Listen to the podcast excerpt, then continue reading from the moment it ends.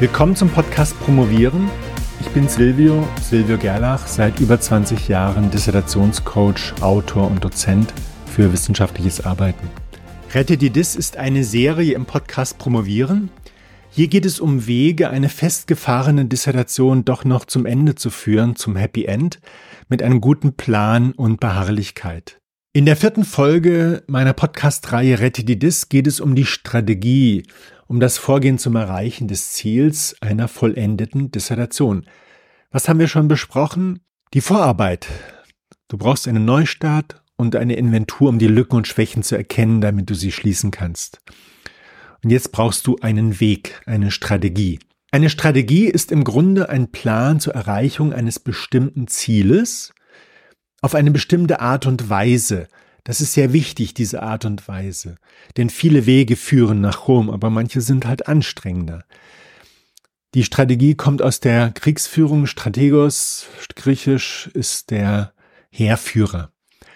In der, Strate in der Dissertation ist die Strategie ein Vorgehen, um guten Text zu erstellen und dann die Verteidigung auch zu absolvieren. Natürlich gehört viel mehr dazu, weil vor dem Text steht natürlich die Analyse, aber das ist dann eben im Text aufgehoben. Und es gibt zwei wichtige Nebenbedingungen. Du willst deine Gesundheit nicht ruinieren, also möglichst ohne Blessuren durch das Projekt kommen. Und du willst auch deine Zukunft nicht aufs Spiel setzen. Das muss also ethisch sauber sein und dazu gehört eben auch diese neue KI in Maßen einzusetzen. Welche Merkmale hat die Strategie? Sie ist fokussiert, sie soll zum Text führen, zum Ziel, zum Text, zur Verteidigung. Die Strategie muss realistisch sein, also umsetzbar für dich. Sie muss konkret sein, wobei sie noch kein Plan ist. Sie ist noch etwas gröber als ein Plan.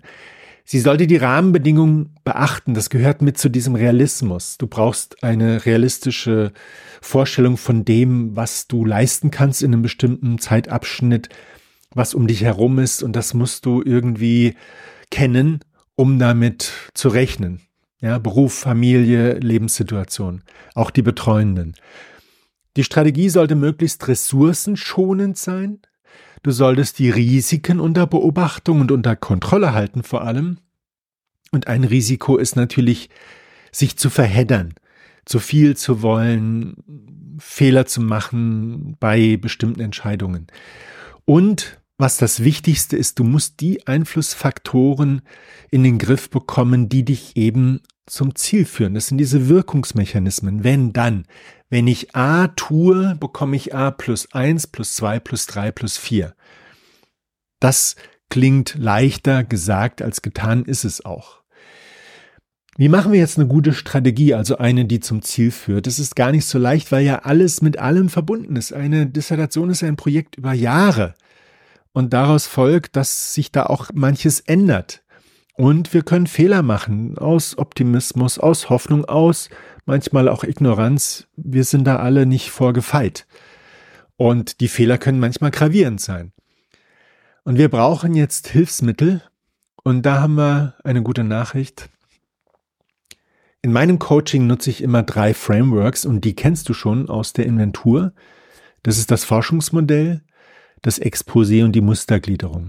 Du hast damit schon begonnen, also ist das nicht so neu. Wir gehen das jetzt mal durch und schauen auf die grundlegende Strategie, die Dissertation doch noch zur Vollendung zu führen. Der erste Schritt, das ist meine Empfehlung, arbeite mit dem Forschungsmodell. Das ist auch die kleinste Einheit, das kleinste Framework. Passt auf eine Seite in der Regel. Du hast natürlich noch unter Modelle, Teilmodelle, da brauchst du vielleicht mehr Seiten, aber auf jeden Fall ist das Wesentliche auf einer Seite sichtbar. Das ist der erste Schritt.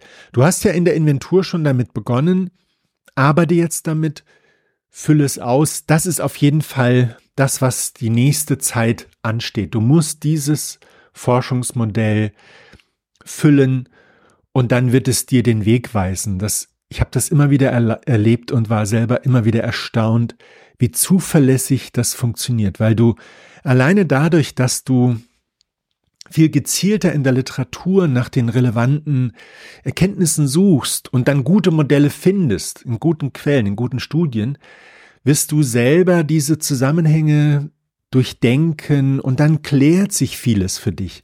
Und dann bist du auch viel besser in der Lage einzuordnen, was du schon hast. Das ist ja diese Idee. Deswegen heißt das Modell ja auch Framework. Es ist ein Rahmen wie ein Regal, in den du, in das du Sachen einordnen kannst. Und plötzlich ergibt sich ein neues Bild.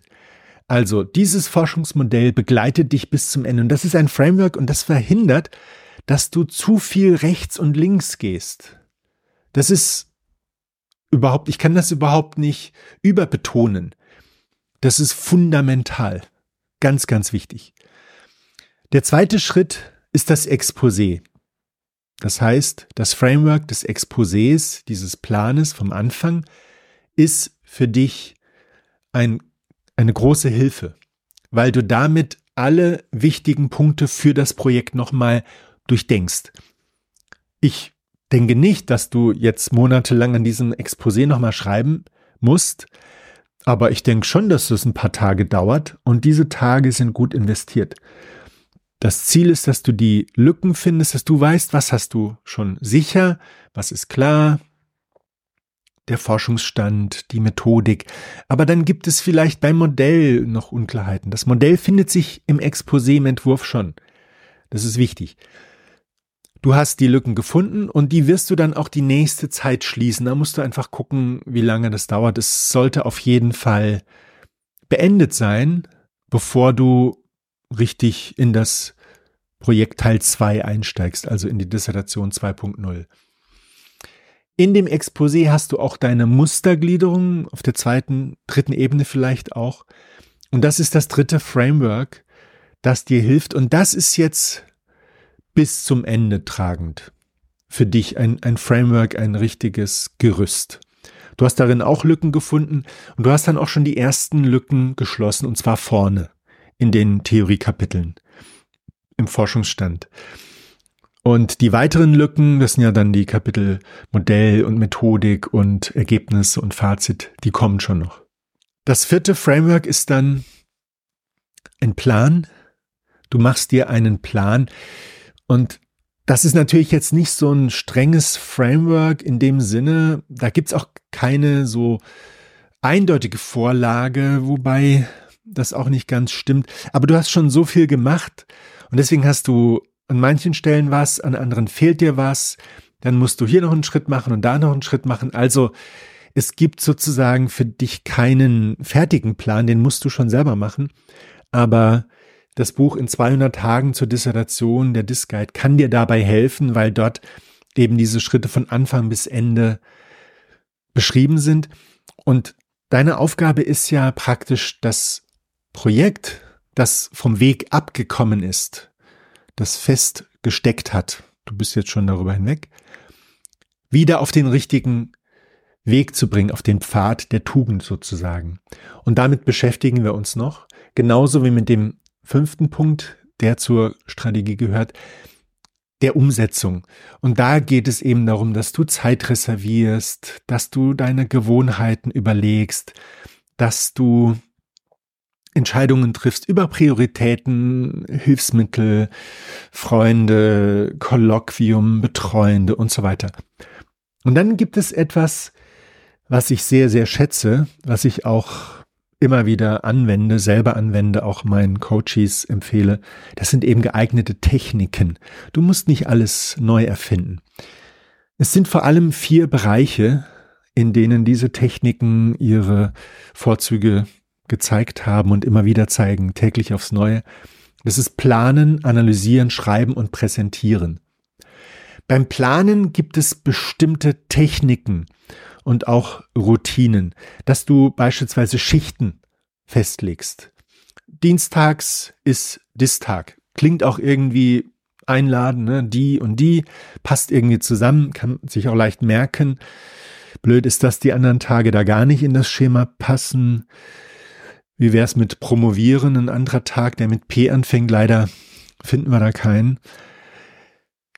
Du hast hier jede Menge Techniken, Power Sessions, mein Wochenende, Freitag, Samstag, Sonntag durchpowern, alle Läden zumachen, also die sozusagen Fensterläden, wenn du noch welche hast.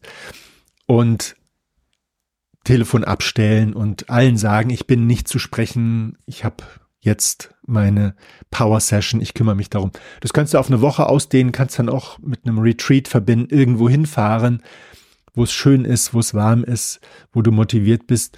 Der Nachteil ist natürlich, dass du keine Ausrede hast, wenn du dein Pensum nicht schaffst. Das solltest du vorher festlegen, planen eben auch.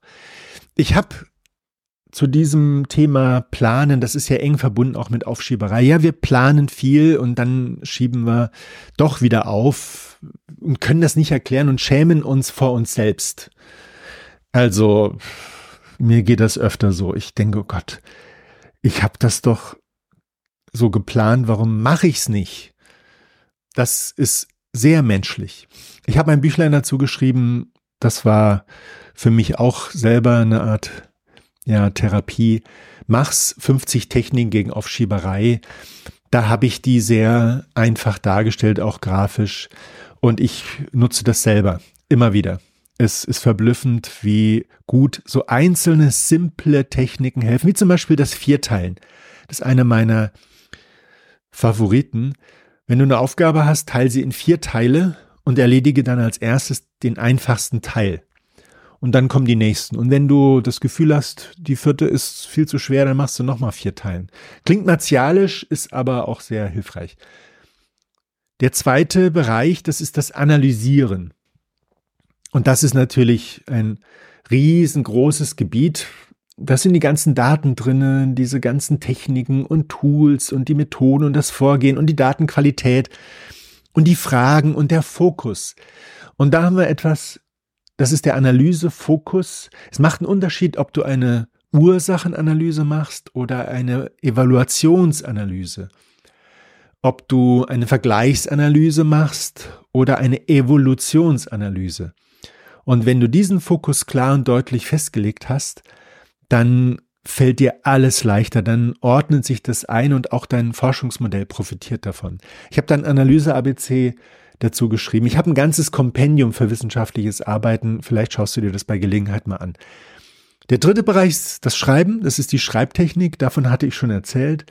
Die Mikrofragen in jedes Kapitel fünf bis 15 oder auch mehr Mikrofragen schreiben, die dort drinnen beantwortet werden, mithilfe von Quellen oder den eigenen Erkenntnissen, den Notizen. Und dann läuft die Sache deutlich schneller. Du kannst dann diese Klausur Lerntechnik nutzen. Du findest dann einfach die Informationen, schreibst sie hin und dann formulierst es aus. Dann ist praktisch der große Text wie eine große Klausur. Ist ähm, eine Technik, die zuverlässig funktioniert, auch wenn man noch wenig Erfahrung mit Schreiben hat, weil mit Klausuren schreiben hast du mit Sicherheit Erfahrung. Und der vierte Bereich, das ist Präsentieren, das ist die Vortragstechnik und die ist so effektiv und so hilfreich, dass ich das noch ein bisschen weiter ausführen möchte. Das ist praktisch wie eine strategische Entscheidung. Ich will das erklären. Das ist, das Vortragen ist eine Aktivität, die wunderbar wirkt, sehr effektiv ist und auch sehr effizient. Und damit meine ich zwei Dinge. Zum einen Mini-Vorträge während der Arbeit immer wieder, um es zu klären. Ich erkläre das gleich nochmal. Und eine große Maßnahme, nämlich ich empfehle dir, deinen Vortrag zur Verteidigung parallel zum Text zu erstellen. Das ist eine verblüffende Empfehlung, wo ich immer wieder merke, dass das auf große Skepsis stößt, weil ich muss doch erstmal die Inhalte fertig machen, ich muss das doch erstmal zu Ende bringen, bevor ich darüber reden kann. Aber es gibt ein paar gute Gründe dafür. Erstens umfasst der Vortrag nur höchstens 20 Folien, 15 bis 20, man sagt so 20 Minuten. Zweitens ist da alles drin, was du gemacht hast in deiner Arbeit und zwar von Anfang bis Ende. Du hast die Frage, du hast den aktuellen Forschungsstand, du hast dein Forschungsmodell, deine Methodik, du hast die Datenbasis, die, das Sample, Du hast dann die Ergebnisse und am Ende Diskussion, Interpretation, Fazit, Konklusion und so weiter. Das heißt, wenn du jetzt sowieso schon bei der Hälfte der Arbeit angekommen bist, dann kannst du das auch gleich in ein paar Folien packen. Wahrscheinlich hast du das sogar schon gemacht. Du hast dein Vorgehen vorgestellt, dein Forschungsdesign oder dein Forschungsmodell mit den Betreuenden abgesprochen. Dann hast du schon diesen ersten Teil. Und ich habe immer wieder erlebt, sobald ich mich zwinge, also das sage ich jetzt auch bewusst zwingen, meine Ergebnisse mal auf drei einfache Folien zu reduzieren, bin ich natürlich auch gezwungen, endlich mal auf den Punkt zu kommen. Ich habe da eine kleine Geschichte aus meinem Coaching. Ein Ingenieur hat Versuchsreihen gemacht, etwas Technisches und hat natürlich im Laufe von drei Jahren ohne Ende Graphen gesammelt. Daten, ja, Reihen, Zeitreihen und Wirkungs, ja, Graphen. Und ich habe ihm gesagt, ja, das muss jetzt auf drei Folien. Und das hat ihn in eine tiefe Krise gestürzt. Er war richtig bestürzt. Wie soll ich das denn machen? Ich habe hier mindestens 500 davon. Er hat wirklich jede Woche irgendwas gemacht, kann man sich ausrechnen, 150 Wochen, sagen wir mal, davon hat er 100 und wie schnell sind da äh, für zehn Messwerte zehn Diagramme beisammen? Also hat er das sich angeschaut und dann war er erstmal für ein paar Tage ziemlich still. Und dann hat er das in den Griff bekommen, hat drei Folien draus gemacht, auf denen dann jeweils vier Sachen waren, die so markant waren. Die Leute in der Verteidigung, die waren richtig begeistert, weil das eben nicht so eine ja, Diagrammorgie war, wo dann irgendwie 55 Diagramme gezeigt werden, um, ja, wie bin ich da drauf gekommen, ja.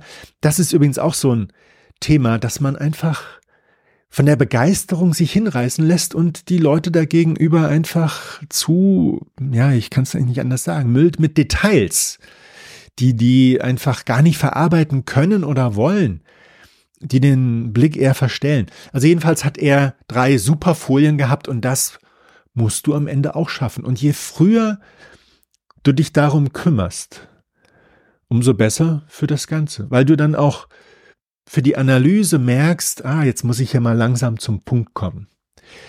Wenn du den Vortrag parallel zum Text erstellst, hast du also die Inhalte und du vermeidest auch eine Sache, die auch wirklich die Gesundheit angreifen kann.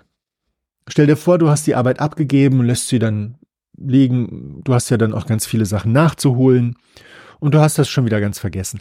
Darum geht's nicht, dass du das Inhaltliche sozusagen etwas verdrängt hast. Es geht mehr darum, sobald du diesen Vortrag ausarbeiten musst, wirst du in deinen Text schauen. Und es ist mit höchster Wahrscheinlichkeit zu erwarten, dass du dort Dinge findest, die dir nicht gefallen. Dass du merkst, dass da bestimmte Zusammenhänge nicht, nicht gut sind. Und dazu kommt wahrscheinlich auch, dass du das Gutachten schon hast und dann höchstamtlich diese Schwachstellen schwarz auf weiß vor dir siehst. Und es ist oft genug passiert, dass man dann im Boden versinken möchte, weil man merkt, das ist unverzeihlich. Wie konnte ich das nur machen? Wie konnte ich das übersehen? Wenn du den Vortrag parallel machst, dann wirst du schon während des Schreibens erkennen, wo Unstimmigkeiten sind und dann vorsorgen. Also das ist sozusagen nochmal eine Möglichkeit der Qualitätskontrolle. Ähnlich wie diese Idee, den Vortrag parallel zum Text zu erstellen, ist die Empfehlung, Mini-Vorträge zu halten. Du hast ja viele, viele Aufgaben. Du machst ganz viele Analysen, Interpretationen. Du hast jede Menge Informationen rumfliegen und du musst da eine Struktur reinbringen. Du musst sie irgendwie zu einem Text verarbeiten. Und da haben sich Mini-Vorträge bewährt. Das heißt, du erstellst dann für dich so einen kleinen Vortrag, den du dann vor dem Spiegel hältst oder mit einer Diktier-App oder vielleicht auch Freunde, die sich dafür interessieren oder zu Hause in der Familie. Es muss auch gar nicht jemand sein, der mitreden kann. Alleine, dass du dich zwingst, diese Frage mal durchdacht rüberzubringen, strukturiert, wird dir helfen, das für dich selbst klären, ja. Dieses anderen erklären hilft uns, etwas selber zu verstehen. Jetzt fragst du dich vielleicht, diese Strategie, die soll mir ja helfen, dass das Ganze erfolgreich ist, okay, aber wie wär's, damit das da auch ein bisschen Spaß bei der Sache ist? Naja, das ist auf jeden Fall darin schon angelegt. Du hast mit dem Modell, mit dem Exposé, der Textgliederung und dem Vortrag sehr strenge Strukturen. Das heißt, du siehst ganz genau, was du zu machen hast.